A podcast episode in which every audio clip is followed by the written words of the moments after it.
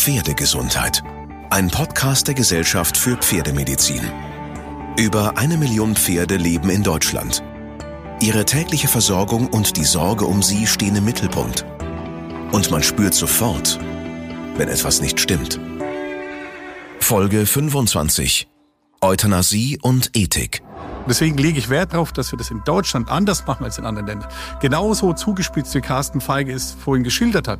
In anderen Ländern ist es legal und auch moralisch legitim, dass jemand zum Tierarzt sagt, ich, ich kann mein Pferd nicht mehr brauchen, mach mal tot. Professor Carsten Feige ist Leiter der Pferdeklinik der Tierärztlichen Hochschule in Hannover und Präsident der Gesellschaft für Pferdemedizin. Mein Name ist Ina Tenz und in dieser Folge geht es um ein ernstes Thema, mit dem sich aber jeder Pferdebesitzer, jede Pferdebesitzerin auseinandersetzen sollte und leider auch gelegentlich muss. Es geht um den Tod des Pferdes und den Zeitpunkt vor allen Dingen des Einschläferns.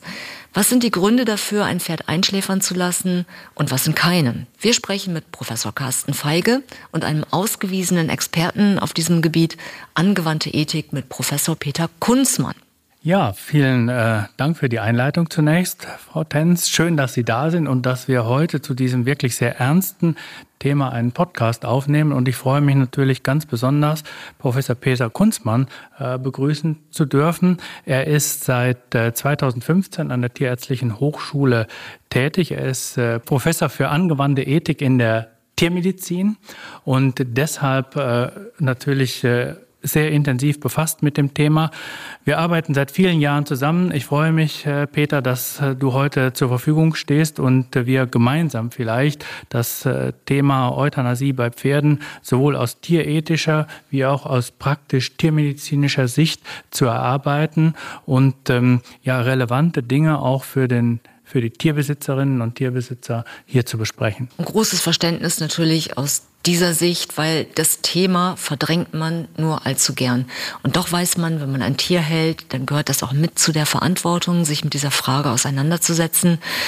Der richtige Zeitpunkt dafür kommt natürlich gefühlt niemals. Aber trotzdem ist die Frage, was ist ausschlaggebend für die Entscheidung, ein Pferd einzuschläfern? Das wollen wir heute klären. Wer trifft denn die Entscheidung eigentlich für die Euthanasie eines Tieres? Ist es der Tierbesitzer oder der Tierarzt? Ja, wir haben ein Forschungsprojekt dazu gemacht mit beiden Gruppen und da waren beide Gruppen davon überzeugt, dass sie die Entscheidung treffen. Das die Patientenbesitzer genauso wie die Tierärzte. Aber in, in Wirklichkeit und wenn es gut geht, ist es eine Entscheidung, die im Wesentlichen von beiden getragen wird. Also der Tierarzt liefert die Voraussetzung auch für eine Entscheidungsgrundlage für den Patientenbesitzer, denn der muss es letztlich rechtlich entscheiden. Es ist sein Pferd und eigentlich hat er rechtlich und moralisch die letzte Oberhoheit über Tod und Leben seines Tieres.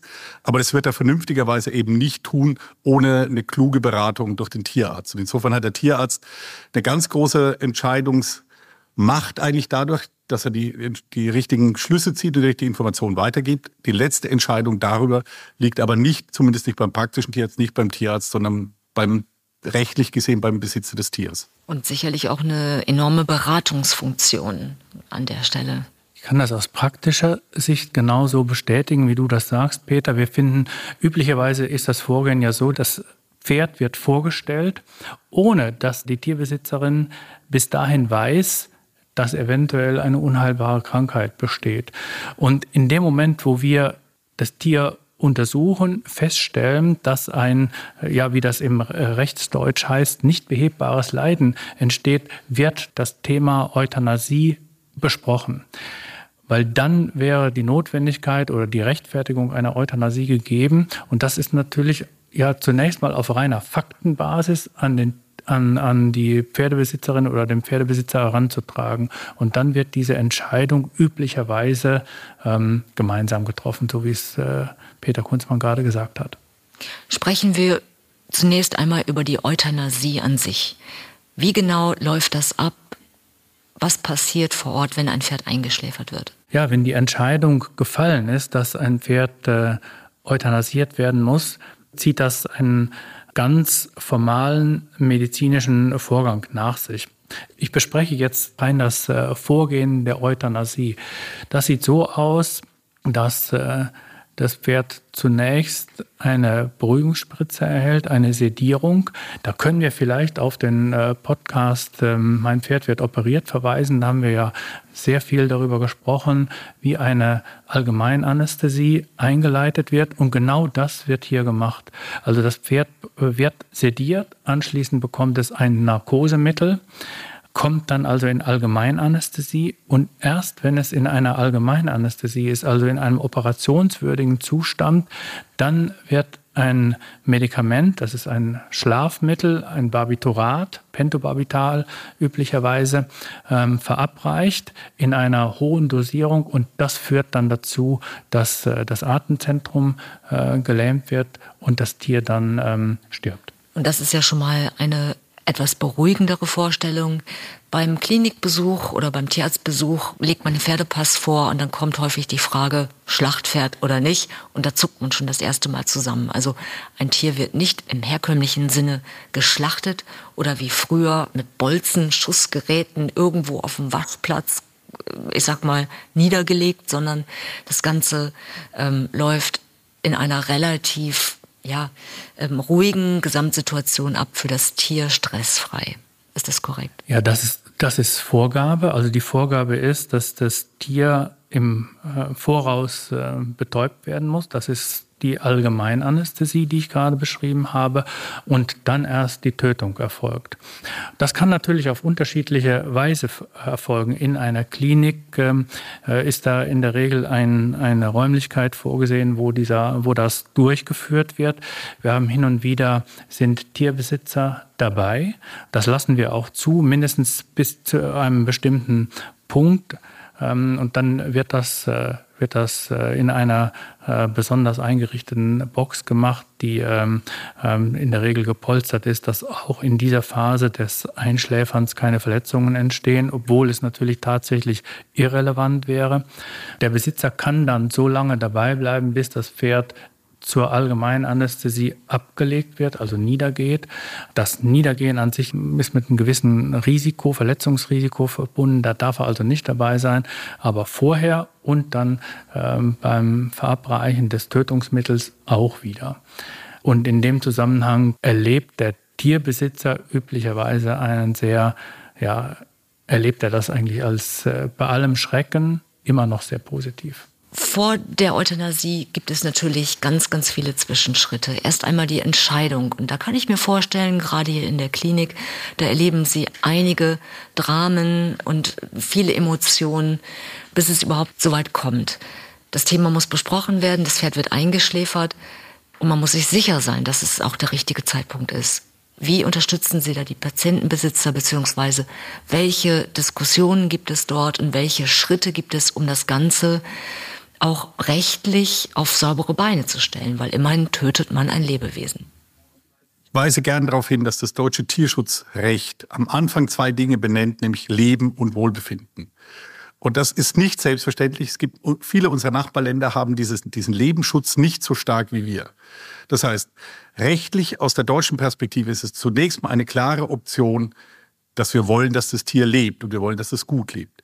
Die beiden äh, Faktoren sozusagen stehen aber auch in einem Spannungsverhältnis. Es kann sein, dass das Weiterleben des Tieres nicht wirklich mit seinem Wohlbefinden zusammengeht, weil es ja der Zustand des Tieres eben äh, so miserabel sein kann, dass ein Weiterleben für das Tier wiederum eine Zumutung ist. Und genau auf dieser Grenze, auf dieser dünnen Schneide sozusagen zwischen Leben erhalten, was wir sollen nach Tierschutzrecht und auch ein Bekenntnis unserer Moral in der Gesellschaft ist, dass wir Leben nicht unbedacht oder unbegründet nehmen, auf der einen Seite und auf der anderen Seite äh, auch dem Tier nicht aus unseren Motiven heraus ein Leiden auferlegen, das aus der Sicht des Tieres wiederum eigentlich sinnlos ist. Und meine Formel ist gerne, wenn das Leben des Tieres für das Leben selber zuträglich ist. Ja, wenn das Tier was davon hat, nicht nur erträglich, sondern zuträglich ist, dann haben wir keinen Grund, das Tier zu töten. Äh, und bei der Euthanasie geht es ja darum, dass wir töten, mutmaßlich aus unserer Position heraus, um dem Tier etwas zu ersparen. Und das ist der große Sonderfall des Euthanasierens von Tieren, im Unterschied zu anderen Formen des Tötens von Tieren, dass wir beim Euthanasieren den rechtfertigen, den vernünftigen Grund, wie das Tierschutzrecht sagt, darin sehen, dass wir dem Tier damit einen Gefallen tun. Was genau ist der vernünftige Grund? Wenn Sie wissen, was der vernünftige Grund ist, wären wir schon einen großen Schritt weiter. oh Gott, äh, das, ist, das ist sehr heftig umstritten und äh, ist auch 1972, als das Tierschutzgesetz beraten wurde, gab es in einem zuständigen Ausschuss schon Leute, die gesagt haben, es ist viel zu unbestimmt. Der vernünftige Grund ist rechtlich gesehen ein unbestimmter Rechtsbegriff und der Gesetzgeber macht es ganz oft, dass er da so eine, so eine äh, Lücke einbaut. Ja? Also Sie sind gehalten, zum Beispiel beim Autofahren mit angemessener Geschwindigkeit zu fahren. Da steht jetzt nicht drin, Sie dürfen nur 30 fahren oder Sie dürfen 120 fahren. Es kann einmal zu schnell, einmal zu, zu wenig sein. Dementsprechend schreibt man so allgemeine Formeln rein und deswegen gibt es auch den vernünftigen Grund. Der Gesetzgeber legt da nicht alles im, im Detail fest. Es gibt diese Einzelfallentscheidung, aber es muss vernünftig sein. Das Problem, das ich und viele andere mit der, mit der Formel haben, ist, dass es nicht unbestimmt, sondern unterbestimmt ist. Ja? Es gibt zu wenig Kriterien, das ist das eine. Und zum Zweiten, und das ist viel wichtiger, und es trifft jetzt auch die Pferdegeschichte ganz unmittelbar. Als man das 1972 verabschiedet hat, unter Rückgriff auf das Tierschutzgesetz von 33, gab es in der Gesellschaft für viele Dinge eine Art Konsens. Auf den hat man sich im Grunde verlassen, ja, dass man im Groben einer Meinung war, wenn ich ein Tier töte, wenn ich es anschließend esse, ist es vernünftig. Ich kann mir vorstellen, dass sich das drastisch verändert hat. Und genau das, genau an dem Punkt stehen wir, dass viele von den Gründen, die, die vor 50 Jahren, als das Gesetz entstanden ist, den aller, allermeisten Menschen bei uns in der Gesellschaft selbstverständlich eingeleuchtet hätte, als hinreichend gut, um ein Tier zu töten. Ich gehe noch weiter. Ich glaube, für viele Menschen sind ihre Tiere, ihre Haustiere, auch ihre Pferde Familienmitglieder. Das sagen Sie gern. Ich habe da große Zweifel, ja, weil es ist, es gibt eine Untersuchung auch hier an der, an der TIHO in der Kleintiermedizin. Da war der Prozentsatz der, der Hunde- und Katzenbesitzer, die auf die Frage, ist es für Sie ein Familienmitglied? Die Doktorandin hat es gefragt, ist es ein vollwertiges Familienmitglied? Über 90 Prozent Ja gesagt haben. Und ich glaube auch, dass die Menschen subjektiv das unterscheiden würden. Ich bin allerdings gar nicht so sicher, ob es bei vielen der Lebenssituation tatsächlich das Gleiche ist, ob sie über den Tod ihres Tieres oder den Tod ihres Kindes entscheiden. Ich glaube, da gibt es doch größere Unterschiede, als die Leute glauben. Aber, und das ist ihr, sehr, Punkt, ja. ihr Punkt, wenn man die Leute fragt, ist das einer der, der Standardauskünfte, dass sie Tiere, Companion Animals, wie wir das nennen, also Tiere, die nicht zu Zwecken gehalten werden, sondern wie Pferde, Hunde, Katzen, Heimtiere, dass die Menschen das tatsächlich als ein Familienmitglied empfinden. Und das Entscheidende jetzt auch für die, für die Tötungsfrage, sich damit auch die Perspektive für den Tod des Tieres fundamental äh, verändert hat. Und beim Pferd kommt noch dazu, dass die klassischen Nutzungsformen von Pferden, ja eigentlich nicht der Grund sind, warum Menschen sich heute Pferde halten. Pferde waren mal zum Nutzen da. Hm, oder für Kriegszwecke. Zu Kriegszwecke oder als Arbeitstiere. Und wenn, wenn, die, wenn, die, wenn die Arbeitskraft erschöpft war, waren die sinnlos und dann hat man sie beseitigt. Das ist natürlich nicht der Fall, wenn sich jemand ein Pferd hält, weil er gerne ein Pferd haben will und aus keinem anderen Grund. Und damit rückt das Tier in eine ganz andere Rolle. Und jetzt nochmal zurück zum vernünftigen Grund. Das verschiebt die ganze Diskussion um das, was wir da als vernünftigen Grund anerkennen, ganz wesentlich. Und zwar so, dass das jetzt eine ganz offene Flanke ist. Und der vernünftige Grund im Klinikalltag, Professor Feige, vielleicht könnten Sie dazu etwas sagen. Was würde ganz eindeutig unter dieses Kriterium fallen? Genau, ich glaube, das ist wichtig, dass wir das vorausgeschickt haben, dass das ein wirklich sehr komplexer Begriff ist, der sehr viel Luft lässt und trotzdem gibt es ganz präzise Definitionen. Das ist zum Beispiel die Lebensmittelgewinnung. Man darf ein Tier töten, wenn es zur Lebensmittelgewinnung Gewinnung im Anschluss dienen soll. Das ist bei unseren Nutztieren der Fall. Denken Sie an Schweine, an Rinder, an Hühner. Da wird das so gehandhabt. Und natürlich, Sie haben vorhin die Situation angesprochen. Ich werde in der Klinik gefragt, ähm, ist das ein Lebensmittel lieferndes Tier oder nicht. Und das Pferd gehört in dem Fall auch zu den Nutztieren und würde dann auch, wenn es geschlachtet wird, ähm, in die Lebensmittelgewinnung ähm, gehen. Das wäre also ein Grund. Wenn die Frage also erfolgt, ist Ihr Pferd ein Schlachttier, dann darf es geschlachtet werden unter der Voraussetzung, dass es in die Lebensmittelgewinnung geht. Das wäre der Tötungsgrund. Ein weiterer Grund ist ähm, ganz formell Tierseuchenbekämpfung. ähm, schwere Infektionskrankheiten, die ähm, ich nenne da jetzt vielleicht mal infektiöse Anämie, eine Erkrankung, die durchaus mit den Pferdetransporten aus ähm, Osteuropa wieder ähm, Einzug nimmt in Deutschland. Da wird eine Tötung angeordnet, um die Infektionen nicht weiter zu verbreiten. Sie kennen das bei anderen Tierarten. Die, diese Infektion würde eh tödlich verlaufen? Die würde zum Teil tödlich verlaufen. Aber es kann auch sein, dass sie über eine sehr lange Zeit chronisch verläuft und äh, von dem Pferd viele andere Pferde angesteckt werden. Und deshalb wird dann amtlich angeordnet, also von den Veterinärbehörden, dass diese Tiere zu töten sind. Das kennen Sie von anderen Tierarten auch. Wir reden gerade von der Schweinepest. Keulen der Puten. Genau, Geflügelinfluenza, das sind dramatischere Vorgänge, aber das wäre auch ein Rechtfertigungs-, ein vernünftiger Grund, ein Tier zu töten. Und das, über was wir heute reden, sind individuelle Gründe. Das sind im Tierschutzgesetz wird das so formuliert, nicht behebbare Leiden. Mhm. Und das ist ebenfalls ein vernünftiger Grund. Und jetzt kommen wir wieder zu einem Punkt, ein nicht behebbares Leiden, das grenzt das Geschehen schon sehr deutlich ein. Also Sie können nicht einfach zu uns in die Klinik kommen und sagen, ich möchte mein Pferd nicht mehr, schläfern Sie das bitte ein. Das geht nicht. Es muss laut Tierschutzgesetz ein nicht behebbares Leiden haben. Dazu würde zum Beispiel eine ähm, Hufrehe äh, gehören, die äh, hochgradig ist. Dazu würde auch gehören eine Arthrose, die nicht mehr behebbar ist, die eine Schrittlahmheit beim Pferd zur Folge hat oder auch ein äh, gebrochenes Bein, beispielsweise wenn ein großer Röhrenknochen gebrochen ist, dann sind das auch bei Einsatz ähm, bester chirurgischer Maßnahmen häufig nicht behebbare Erkrankungen und dann wäre die Tötung des Pferdes ebenfalls gerechtfertigt. Oder bei schwerst verlaufenden Koliken mit ähm Darmrissen oder? Ja, in dem Moment, wo wir feststellen, dass das nicht behebbar ist. Die Kolik ist kein schlechtes Beispiel, weil sie häufig äh, Grund äh, für eine Tötung ist. Gibt es auch dazu gibt es wissenschaftliche Untersuchungen und danach werden 30 Prozent aller Pferde, die getötet werden, also die eingeschläfert werden, im Zusammenhang mit einer Kolik eingeschläfert. Aus welchen Begleitgründen auch immer oder das kann sein, es ist Kolik beim alten Pferd. Es kann sein, dass es äh, eine Kolik bei einem Pferd, das noch viele andere Leiden hat. Oder es kann auch eine Kolik sein, die eben durch eine herkömmliche Behandlung nicht behebbar ist. Dieser Podcast wird von der Pferdegesundheit von Böhringer Ingelheim unterstützt. Das Leben von Tieren und Menschen ist auf tiefe und komplexe Weise miteinander verbunden.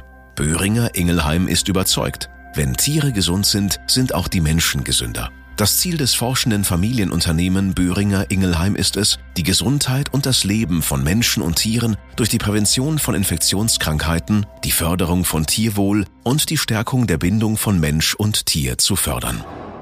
Ich glaube, wir reden heute sehr viel mit Beispielen, um das Thema von allen Seiten zu beleuchten.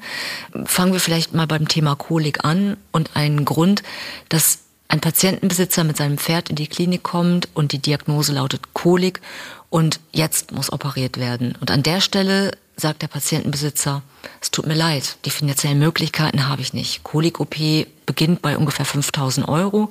Das ist auch nicht trivial. Darf, kann dann ein Pferd eingeschläfert werden?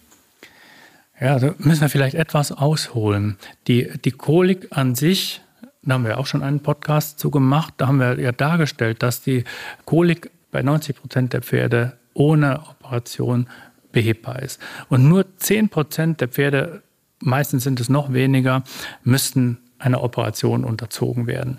Und da ist die Situation so, dass wir im Moment laut verschiedenen und übereinstimmenden wissenschaftlichen Ergebnissen bei etwa 80 Prozent einen Therapieerfolg erreichen. Das heißt, insgesamt können wir die Kolikoperation als behebbares Leiden einschätzen. Und demzufolge ist die, die Notwendigkeit zur Kolikoperation nur die Notwendigkeit, kein Grund, ein Pferd einzuschläfern. Das äh, zeigt vielleicht eine Schwierigkeit auf, weil man natürlich eben die finanzielle Situation im Hintergrund hat und das sicherlich auch beurteilen müssen. Und wir können vielleicht da den Ball an dich zurückgeben. Mhm. Peter, wenn wir jetzt festhalten, der finanzielle Grund, an sich ist kein Grund für die Euthanasie oder die, sondern es muss das nicht behebbare Leiden sein. Das haben wir nicht. Aber ja, vielleicht kannst du erläutern, ja. wie wir die finanzielle Situation, dass wir die trotzdem berücksichtigen müssen. Ja. Also bei Gründen für, die, für das Töten von Tieren, wie Carsten Feige richtig sagt, die finanzielle Situation allein macht es nicht aus.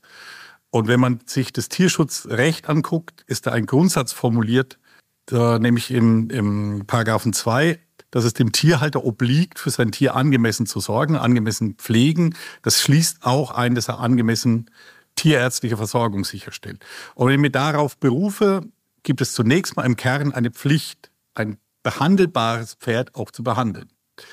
Theoretisch, ja. Theoretisch. Bin ich komplett ja, bei Ihnen. Wenn ich sage, ja, das ist mir zu teuer, das allein kann kein Grund sein, weil man ja auch in Relation setzen muss. Jemand, der am Pferd hält, gibt für dieses Tier ohnehin Geld aus. Nur, das kann natürlich auch der Anschaffungszeitpunkt, kann vielleicht eine entspannte finanzielle Situation gewesen sein und die Haltung ist noch abgedeckt, aber wenn dann plötzlich so eine hohe Summe im Raum steht, ja. Die existenziell für den Patientenbesitzer oder die Besitzerin wird, was ist dann? Auch das kann vorkommen, aber streng genommen äh, ist es kein Grund, das Tier zu töten. In anderen Fällen würde man sagen, kann er das Tier auch abtreten. Ja? Und wenn, wenn Leute sich auf den Standpunkt stellen, unser Tierschutzgesetz an dem Punkt ernst zu nehmen, sehr ernst zu nehmen, gehört es eben auch zu den Obliegenheiten eines Tierbesitzers, dafür Sorge zu tragen. Und wer sich ein Pferd anschafft, ganz moralistisch gesehen, muss damit rechnen, dass es teurer wird. Und dann kann er sagen, es gibt diese, ich will es nicht bestreiten, es gibt immer auch diese Härtefälle, wo wir sagen, da wäre das eine unbillige Härte für den Patientenbesitzer. Aber in der, im, im, im normalen Null muss sein, dass ein Patientenbesitzer in der Lage ist, auch sowas zu tragen. Und gerade bei, bei Koliken, dafür gibt es auch Tierversicherungen. Und da muss jemand schon vorausdenken. Es gibt nicht, und das fand ich einen sehr klugen und auch sehr interessanten Beschluss des Bundesgerichtshofs zu dieser Frage. Der hat es abgelehnt, dafür einen festen Grenzwert einzuziehen, weil er sagt, das ist eine Einzelfallbetrachtung. Da darf einfließen auch das Verhältnis zu diesem Tier, der Zustand dieses Tieres, die Umstände, all das ist äh, recht und billig. Aber der Gedanke, dass jemand, der ein Pferd hält, eben auch daran denken muss, dass es durch, durch einen Unfall, durch eine Krankheit, durch eine Kolik zwischendrin mal teuer wird, das meine ich, ist durchaus auch moralisch berechtfertigt. Denn jemand, der ein Tier hält, muss auch dafür Vorsorge getroffen haben. Genau, das würde eigentlich unsere Meinung hier, müssten wir so zusammenfassen, dass wir sagen, äh, grundsätzlich äh, müssen wir pro Operation unter entscheiden. Das Problem ist aber aus praktischer Sicht, das, was Sie geschildert haben, Frau Tenz, das ist aus praktischer Sicht jeden Tag bei uns in der Klinik vorhanden. Kann ich mir vorstellen. Und ähm, Peter Kunzmann hat vorhin angeführt, dass den Paragraphen 2 im Tierschutzgesetz, der von uns oder der vom Tierbesitzer verlangt, dass er sein Tier angemessen auch medizinisch versorgt. Und dieser Begriff angemessen lässt ja auch sehr viel Spielraum. Und ich habe mir das, habe mir erlaubt, das mit unseren Veterinärbehörden hier mal abzuklären. Wir haben genau das zum Thema gemacht, weil wir natürlich in der Nacht in einer Notfallsituation nicht die Situation haben, erstens die finanzielle Situation des Tierbesitzers zu überprüfen und wir haben auch nicht die Möglichkeit, das tierethisch, juristisch ähm, abzuklären und die Einzelfallentscheidung zu treffen, sondern es ist in der Regel ähm, eine Notfallsituation und es muss eine klare und sehr schnelle Entscheidung getroffen werden. Und ähm, in diesem Fall äh, haben wir vorsorglich die Angemessenheit diskutiert.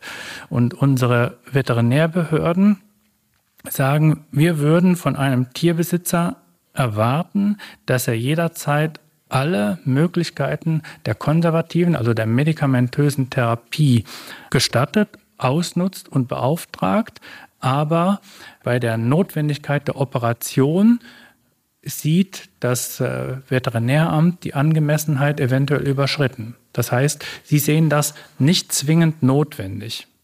Und das ist das Veterinäramt hier vor Ort das in einem anderen Ort sieht das möglicherweise ganz anders. Wir haben die, genau diese Thematik schon mal auf einem Tierschutztag besprochen. Da waren sehr viele Amtstierärzte, die also die Veterinärbehörden vertreten und da ist ein absolut dissonantes Meinungsbild entstanden, nämlich diejenigen, die die Argumentation von Peter Kunzmann gerade ganz vehement ähm, verfolgt haben, die nämlich gesagt haben, der Pferdebesitzer hat sich ein Pferd angeschafft und da muss er sich über die Konsequenzen, auch die finanziellen Konsequenzen im Klaren sein. Und andere haben argumentiert, eben das überschreitet das zumutbare Maß und wir würden das nicht erwarten. Das ist die Diskrepanz, die wir an irgendeiner Stelle immer auflösen müssen. Fast jede Nacht einmal in dieser Klinik. Es klingt sehr nach Einzelfällen. Ja, ja. und also ähm, Carsten Feige und ich haben den, den Gedanken mal ein bisschen weitergedreht und sagen, wenn ich mir jetzt in die Situation des Tierarztes versetze, hat ein, ein akut leidendes Tier vor sich, einen Patientenbesitzer, der sich weigert, die Kosten zu tragen. Das bringt den Tierarzt dann doch eigentlich auch in die Situation, dass ihm nicht zuzumuten ist, das notfalls für laut zu machen, was er gar nicht darf eigentlich, auch nicht will und nicht muss. Und auf der anderen Seite immer noch ein akut leidendes Pferd vor sich hat, was dann vielleicht dazu führen kann, dass die Euthanasie gerechtfertigt ist. Aber eben um auszuschließen, dass Patientenbesitzer sich auf diese Weise ihrer Pferde entledigen, wenn es teuer wird, wäre die Konsequenz daraus auch eigentlich ein Tierhalteverbot. Denn dann hat jemand gezeigt, dass er nicht willens oder in der Lage ist, die notwendigen Ressourcen bereitzustellen, damit das Pferd dann adäquat behandelt werden kann. Klingt hart, wir sprechen hier über Einzelfälle. Ja. Ich konstruiere, jemand kauft ein Pferd mit drei, vier Jahren, pflegt es sein Leben lang, reitet es in guten und in schlechten Zeiten. Jetzt ist das Pferd über 30 und steht auf der Weide und im landläufigen Sinne frisst einem die Haare vom Kopf. Man kann es nicht mehr nutzen. Es kostet nur noch. Und der Tierbesitzer ist vielleicht innerhalb der letzten 30 Jahre in eine andere finanzielle Situation geraten und sagt, ich kann das Pferd nicht mehr halten und ähm, könnten Sie es nicht einschläfern. Es hat doch kaum noch Zähne und das Fell ist struppig und Cushing ist auch teuer mit den Tabletten. Was sagen Sie?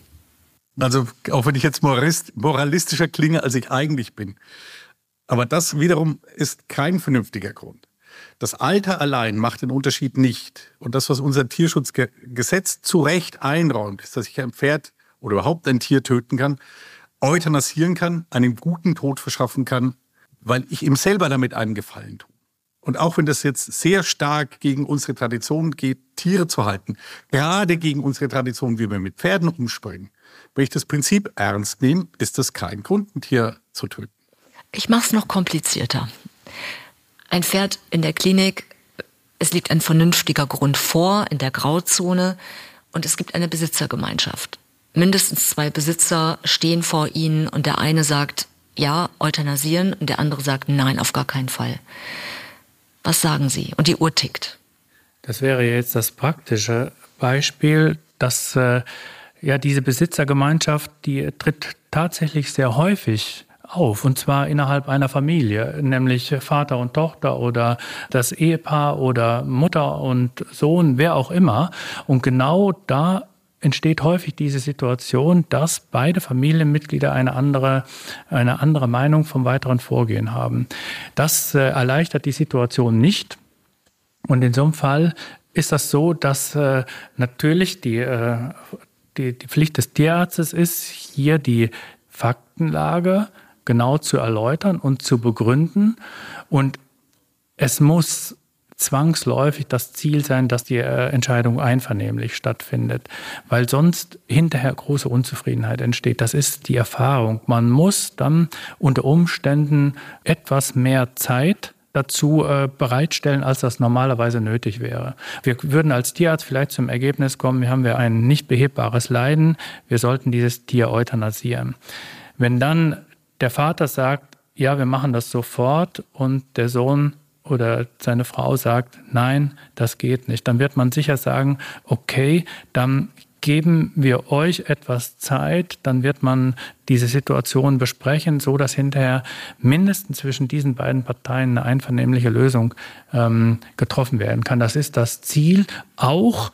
Ähm, und hier, das ist natürlich jetzt eine persönliche Meinung, hier würde ich ein ja, sagen wir mal, zeitlich etwas verlängertes Leiden des Tieres für durchaus gerechtfertigt halten, weil ja nicht nur das Pferd betroffen ist, sondern auch die beiden Pferdebesitzer. Die gehören ja auch in irgendeiner Form zum Pferd dazu und sie sollten da auch, ähm, ja, sagen wir mal, ihnen sollte da auch der gebotene Respekt entgegengebracht werden. Wut, Trauer, Emotionen. Ich kann es mir nur gut vorstellen, was täglich in den deutschen Tierarztpraxen und Kliniken abläuft. Werden denn Tierärzte und Tierärztinnen darauf im Studium vorbereitet, auf diese Situation, auch im Kleintierbereich? Wir bieten regelmäßig Veranstaltungen dazu da. Also Euthanasie spielt eine große Rolle, auch, auch in der Kleintiermedizin. Und das ist ein Thema, das wir glaube, in der Ethik, angewandten Ethik, in der Tiermedizin gleich in der ersten Vorlesung, in der Einführungsveranstaltung adressieren. Aber die Idee dabei, und deswegen bin ich eigentlich froh, dass wir das in Hannover so machen können, wie wir es machen. Ähm, wir nennen es kritische Begleitung. Ja? Und ein Student der Tiermedizin denkt im ersten Semester anders drüber als nach dem dritten, nach dem fünften und im, im PJ. Deswegen ist unser Angebot hier darauf angelegt, dass das sozusagen mitwächst auch mit den Kenntnissen, aber auch mit der hier sehr stark sichtbaren Reifung der, der, der jungen Leute, wenn die ein paar Semester hier sind, sieht die Welt anders aus und ist auch gut so. Und gerade bei der Euthanasie ist es eine gute Möglichkeit, das zu verschiedenen Zeiten immer wieder mal, so ich sage immer im Trockenschwimmkurs, sich mal zu überlegen, ohne Handlungsdruck, auch als Tierarzt, ja, was würde ich denn tun? Gerade eben, wenn ich nicht ein leidendes Tier und aufgebrachte Patientenbesitzer vor mir habe, sondern sich nur zu überlegen, nach welchen Kriterien beurteile ich eine solche Situation, gerade eben, wenn ich nicht handeln muss. Und das im Laufe der Zeit häufiger zu üben, äh, aus meiner Sicht verspricht es die Möglichkeit, dann, wenn ich die akute Situation habe, nicht dann anfangen zu müssen, mir Kriterien zu suchen oder mir Prinzipien zu suchen, sondern das vorher geturnt zu haben und dann etwas klarer durch die Situation zu gehen. Und gerade eben bei diesen Euthanasieentscheidungen, die Situation, die Sie gerade geschildert haben, mit der, mit der äh, zerstrittenen Patientenbesitzerfamilie, auch da zum Beispiel klugerweise zu sagen, die brauchen ein paar Tage, ich möchte, dass sie das einvernehmlich lösen, aber für sich selber klar zu haben, dass es in unserer moralischen und rechtlichen Situation eine klare Option gibt, das Pferd zunächst am Leben erhalten zu wollen.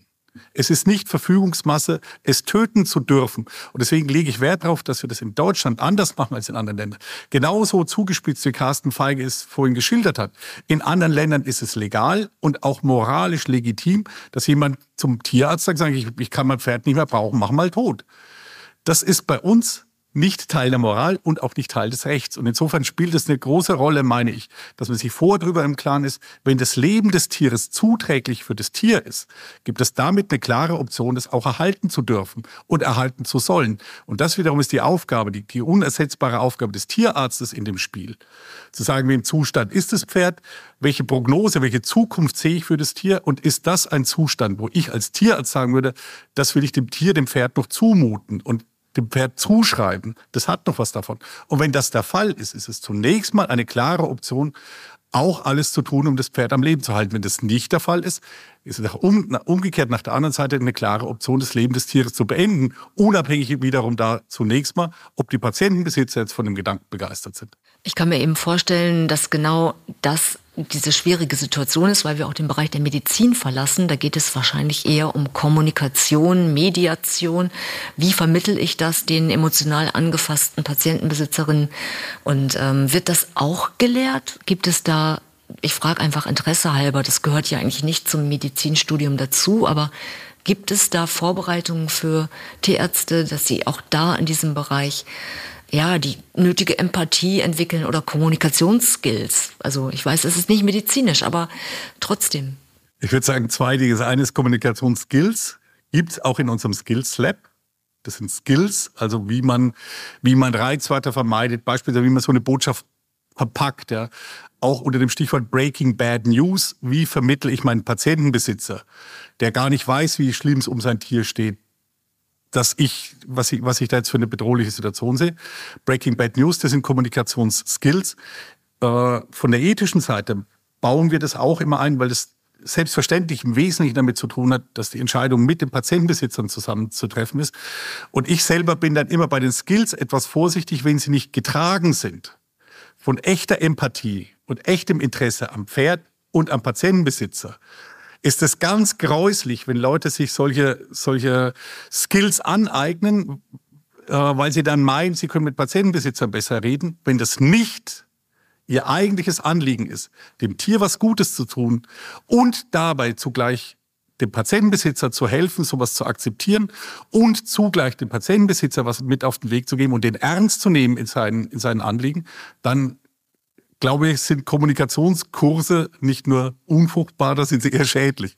Ja, da teile ich Ihre Meinung 100 Prozent. Eben, vielleicht können wir das etwas aufsplitten und sagen, welche einzelnen Bestandteile spielen eine Rolle. Wir haben vorhin den rein technischen Vorgang der Euthanasie besprochen, also die Verabreichung von Medikamenten, den reinen Tötungsvorgang, der sicherlich in einer angemessenen Atmosphäre stattfinden sollte. Ich glaube, das kann man über, ähm, ja, sagen wir mal, angelernte Skills ähm, durchaus rechtfertigen und durchaus durchführen.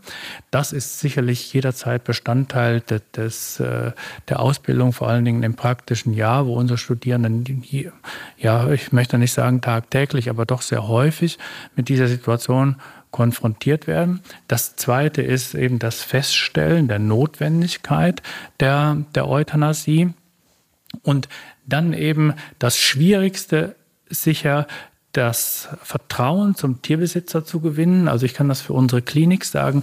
Wir kennen unsere, wir kennen die, die Tierbesitzer, die kommen häufig nicht. Und wie gesagt, die kommen auch nicht her, um ihr Pferd ähm, töten zu lassen, sondern die kommen eigentlich her, weil sie es möglichst nach einer Behandlung wieder gesund mit nach Hause nehmen wollen. Insofern kommt diese, diese Mitteilung, dass ihr Pferd getötet werden muss, häufig überraschend und dann auch von Leuten, die sie bisher noch nicht gekannt haben. Und das macht die Sache ausgesprochen anspruchsvoll und braucht sicherlich äh, nicht nur Erfahrung, sondern das Mitmachen, das Dabeisein in der einen oder anderen Situation, damit man ähm, das äh, lernen kann, wie solche eine Situation am ehesten beherrscht werden kann. Ich treibe es jetzt auf die Spitze um nochmal in diese Ethik auch hineinzugehen. Also die Lage ist eindeutig, das Pferd leidet, quält sich und der Patientenbesitzer weigert sich partout, das Tier einschläfern zu lassen, weil es noch Hoffnung hat, andere Heilmethoden äh, in Erwägung zieht, aber die Diagnose eigentlich eindeutig ist und das Leiden des Pferdes klar ist.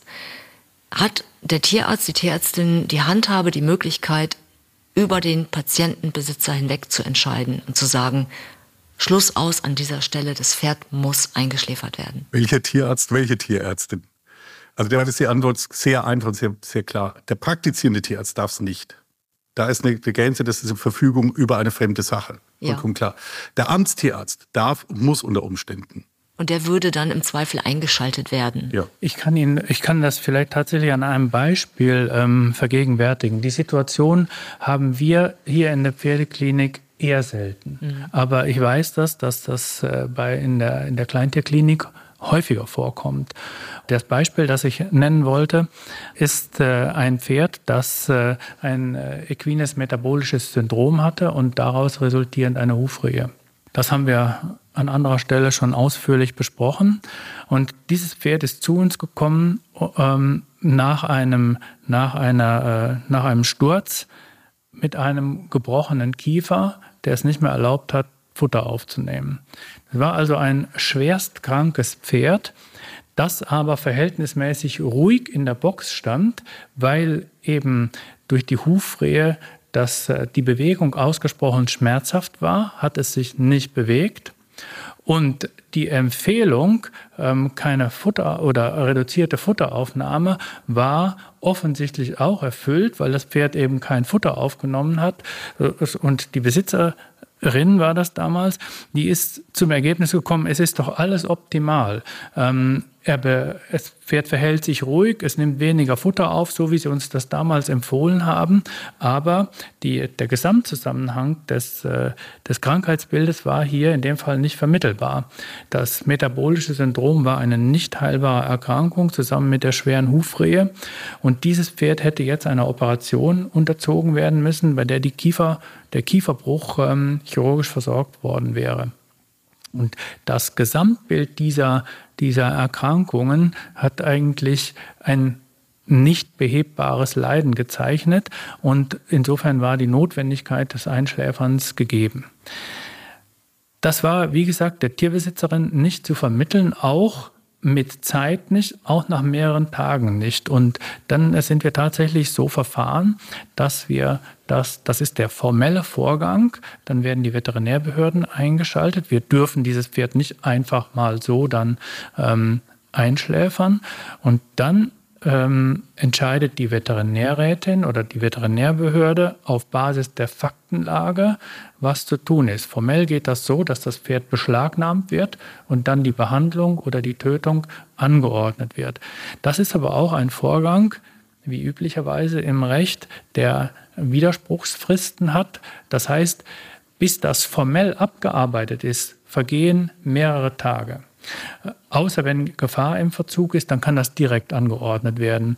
Aber das ist ein, ich würde sagen, ein sehr aufwendiges, formelles Vorgehen, das man sich wirklich nicht wünscht. Und es klingt zum Glück nach Einzelfall, aber. Es ist ein Einzelfall, den man ja eigentlich nicht, nicht wirklich äh, erleben möchte. Und ähm, in Tat und Wahrheit gelingt es uns auch, eigentlich zu 99,5 Prozent, dass wir im Gespräch mit dem Besitzer sachlich die äh, Situation besprechen können und dann auch die Entscheidung in der Regel im Sinne des Tieres gefällt wird. Noch eine skizzierte Situation. Ein Pferd ähm, verletzt sich im Gelände lebensbedrohlich oder auf der Weide. Ähm, wie ist da das Vorgehen, wenn es nicht mehr in die Klinik transportiert werden kann? Wer entscheidet über Leben und Sterben dieses Pferdes? Im Prinzip haben wir die gleiche Situation wie auch in der Klinik. Es gilt immer das gleiche Gesetz. Es muss natürlich in irgendeiner Form festgestellt werden, dass ein nicht behebbares Leiden besteht. Üblicherweise macht das ein Tierarzt vor Ort, der ja dorthin gerufen wird, um überhaupt die Situation zu erfassen, um die Erkrankung zu diagnostizieren. Der wird feststellen, wir haben ein nicht behebbares Leiden und kann das Pferd dann vor Ort ähm, euthanasieren. Das ist sogar sinnvoll, in so einem Fall eine Euthanasie direkt vor Ort durchzuführen, ähm, weil man dem Tier damit den Transport an eine Klinik, ein Leiden über einen Transport oft über mehrere Stunden erspart. Den Fall, den Sie vorhin beschrieben haben mit dem Amtstierarzt, gilt das auch umgekehrt. Also ich skizziere jetzt mal einen sehr kommerziell geprägten Züchter, der ganz, ganz viele Pferde hat. Ein Pferd als Jungtier verletzt sich und man könnte es behandeln, aber die Kosten überschreiten aus persönlicher Sicht seinen Willen, diesen Schritt zu gehen. Kann man auch dann anordnen und diesen Tierbesitzer verpflichten, das Pferd operieren zu lassen, kostenaufwendig behandeln zu lassen, oder ist das in dieser Form nicht möglich? Natürlich wäre das möglich, ist wieder die gleiche Situation und das bringt uns natürlich, das ist eine echt schwerwiegende ähm, Entscheidung, vor der wir oft stehen, weil äh, gerade Zuchtbetriebe, die sehr viele Tiere haben, ähm, die, äh, wo dann argumentiert wird, dass ein Pferd, äh, das beispielsweise in jungen Jahren auch Kolik operiert ist, äh, nicht mehr verkäuflich ist oder nur mit hohen wirtschaftlichen Verlusten verkäuflich ist, dass das dann die ähm, Rechtfertigung ist für ein Einschläfern des Pferdes. Und äh, rein formell ist das kein Grund, außer wenn der Züchter damit selber in eine wirtschaftliche Notlage geraten würde. Eben wie gesagt, es ist nicht nur das Pferd beteiligt, sondern auch der Tierbesitzer. Sie haben das vorhin gesagt, man kann durchaus Pferde in einer ähm, guten finanziellen Periode eines Lebens kaufen und die kann sich ändern und dann spielen solche Aspekte durchaus auch eine Rolle.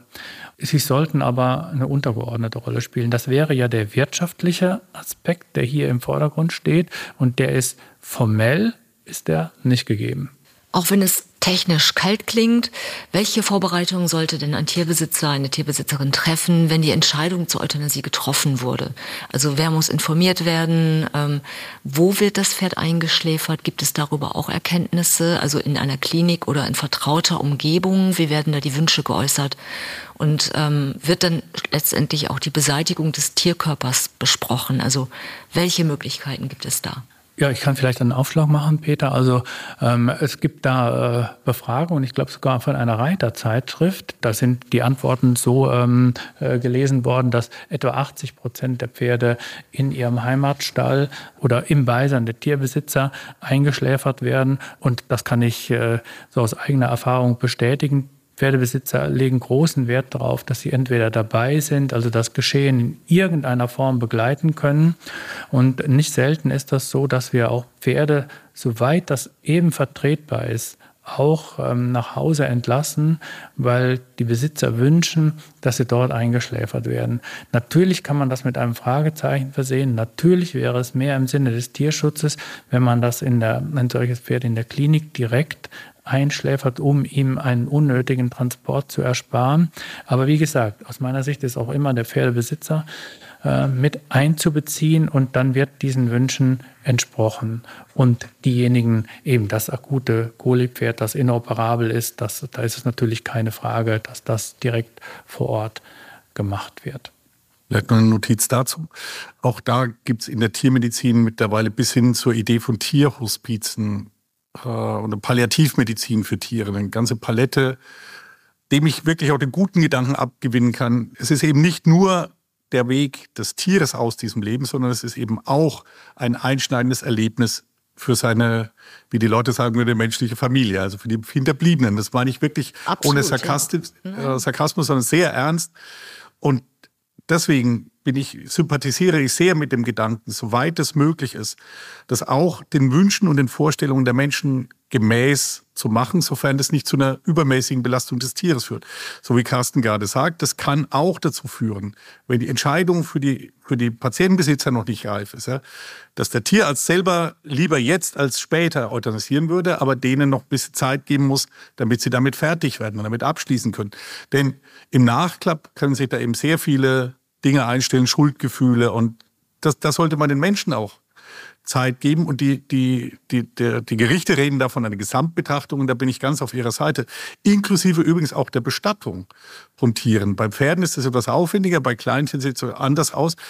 Aber da bin ich ganz der Auffassung, Menschen sollten das so gestalten können, wie sie mit dieser Situation dann am besten fertig werden. Und beim, beim Tier haben sie, wenn sie so wollen, den großen Vorteil, dass es auch re rechtlich relativ große Spielräume gibt. Also die Humanbestattung ist sehr stark reglementiert. Aber beim Tier dürfen sie das so machen, wie sie wollen. Und welche, welche Eckdaten gibt es da? Also ich kann ja schlecht ein Pferd im Garten begraben. Richtig. Also das, aber das ist Carstens Thema. Die, was der Gesetzgeber auf jeden Fall sicherstellen will, ist, dass es keine Seuchengefahr gibt. Und das ist ein wesentlicher Grund, warum eben nicht alles erlaubt ist. Wenn ein äh, Pferd äh, getötet worden ist, dann darf man es nicht im Garten begraben. Das ist tatsächlich reguliert. Es sei denn, es wäre leichter als 30 Kilogramm. Dann darf man das, darf man Tiere im eigenen Garten ähm, ähm, begraben. Äh, das kommt also hier in diesem Fall nicht in Frage. Und in solchen Fällen sieht ähm, der Gesetzgeber vor, dass Tiere, äh, ja, das ist ein schlimmer Begriff, aber via Tierkörperbeseitigungsanstalt entsorgt werden. Das ist also der, das formelle Vorgehen und äh, sorgt natürlich dafür, dass äh, eventuell ansteckende Erkrankungen, unter denen ein Tier gelitten hat, nicht weitergetragen werden. Das ist das Übliche, wird oftmals mit dem Begriff Verbrennung in Verbindung gebracht. Und in jüngster Zeit mindestens hin und wieder kommt die Nachfrage, ähm, Tiere kremieren zu lassen beim Pferd. Auch das geht. Das müssen die Veterinärbehörden auch genehmigen. Das ist der sogenannte Genehmigungsvorbehalt. Das hat sich aber in den letzten Jahren, das wird seit etwa vier, fünf Jahren angeboten. Das ähm, ist mittlerweile relativ professionell organisiert. Die Nachfrage ist da ähm, und der kann man nachkommen. Das ist relativ kostenaufwendig, aber wenn Tierbesitzer das wünschen, dann gibt es natürlich auch Diskussionen darüber. Ist das sinnvoll? Aber wie Peter gerade sagt, das ist, ich glaube, es sollte im Entscheidungsbereich jedes äh, Tierbesitzers sein, wie er das im Einzelnen handhabt. Darum entsteht ja auch eine richtige Industrie mittlerweile. Also man kann ja sein Pferd zum Diamanten pressen lassen. Genau, formell geht das. Das ist äh, da kann man getrennter Meinung drüber sein, wie das sein sollte, aber es sollte jedem selbst überlassen werden, wie er das macht. Rechtlich ist das vollkommen in Ordnung. Ganz herzlichen Dank für diese intensiven Einblicke zu diesem sehr emotionalen Thema. Vielleicht abschließende Frage an Sie, Professor Kunzmann. Was könnte aus Ihrer Sicht verbessert werden am Tierschutzgesetz, damit eben der Bereich der Grauzone rund um die Euthanasie ein wenig deutlicher wird oder klarer? Ich würde gar nichts verändern, weil ich das gut finde, dass es diese Pfosten gibt. Ja, es gibt auf der einen Seite, so steht es auch im Kodex der Tierärzte und Tierärzte, die Leitpfosten sind, es soll keine Leidensverlängerung und keine Lebensverkürzung allein auf Besitzerwunsch hingeben. Das finde ich in Ordnung. Dazwischen gibt es die Fragen, ist es für das Tier noch zuträglich? Hat es noch Sinn? Wie ist die Lebensqualität? Dass es hier Möglichkeiten gibt, individuell zu urteilen, die würde ich gar nicht weiter einschränken. Das, woran mir liegt, ist den Menschen nochmal klar zu machen, und das ist eigentlich, äh, was das Tierschutzrecht hergibt, wenn man es streng auslegt, dass der oberste Maßstab das Wohl des Tieres sein muss. Und dann müssen die Menschen gucken, dass sie das berücksichtigen. Und nicht, weil ich stumpf gegen die Interessen der Patientenbesitzer bin oder gegen der Tierärzte. Aber der leitende Impuls und der Maßstab für was zu geschehen hat, ist eigentlich der Zustand seines, des Tieres, der Zustand des Pferdes und seine Zukunft. Und davon sind die weiteren Entscheidungen abhängig zu machen. Wenn man das Tierschutzgesetz, wie ich meine, konsequent liest und konsequent anwendet, ergibt sich das auch draus. Ist halt nicht unsere gängige Praxis, denn Tiere sind auch Artikel zum Gebrauch der Menschen und in unserer Tradition werden sie vorzugsweise so gesehen. Das ändert sich gerade. Wenn Sie mir die gleiche Frage stellen würden, was könnten wir ändern? Ich würde das nicht auf gesetzlicher Ebene ändern, sondern wir haben gerade sehr ausführlich darüber gesprochen, die wirtschaftliche Situation ist oft mindestens ein Argument, das die Euthanasie begründen soll. Und das führt sowohl den Tierbesitzer wie auch den Tierarzt jeweils in eine, in eine Konfliktsituation. Und dem könnte man aus dem Weg gehen, indem man zum Beispiel Tierversicherungen, die gerade auch schon angesprochen worden sind, ähm, hier etwas mehr involviert, weil die genau das abfedern können, dass eine ähm, Notfallsituation entsteht, wo die finanzielle Situation eine entscheidende Grundlage spielt. Das könnten wir damit vermeiden. Das wäre eine, ja sagen wir mal, relativ ähm, einfache Maßnahme, um hier kritische Zonen, Grauzonenentscheidungen zu vermeiden. Ganz herzlichen Dank. Gerne. In der nächsten Folge geht es um eine Wissenschaft für sich. Das Thema Fütterung. Viel hilft nicht immer viel ist so ein Sprichwort, aber manchmal fehlen tatsächlich wichtige Bestandteile. Wir beleuchten die Fütterung der Pferde von tiermedizinischer Seite und sprechen in der nächsten Folge mit Professor Carsten Feige und Professor Ingrid Verführt zunächst über das Raufutter. Bis dahin empfehlen Sie uns gern weiter und schicken uns auch Ihre Themenwünsche. Einfach per Mail an podcast.gpm-vet.de. Also podcast.gpm-vet.de.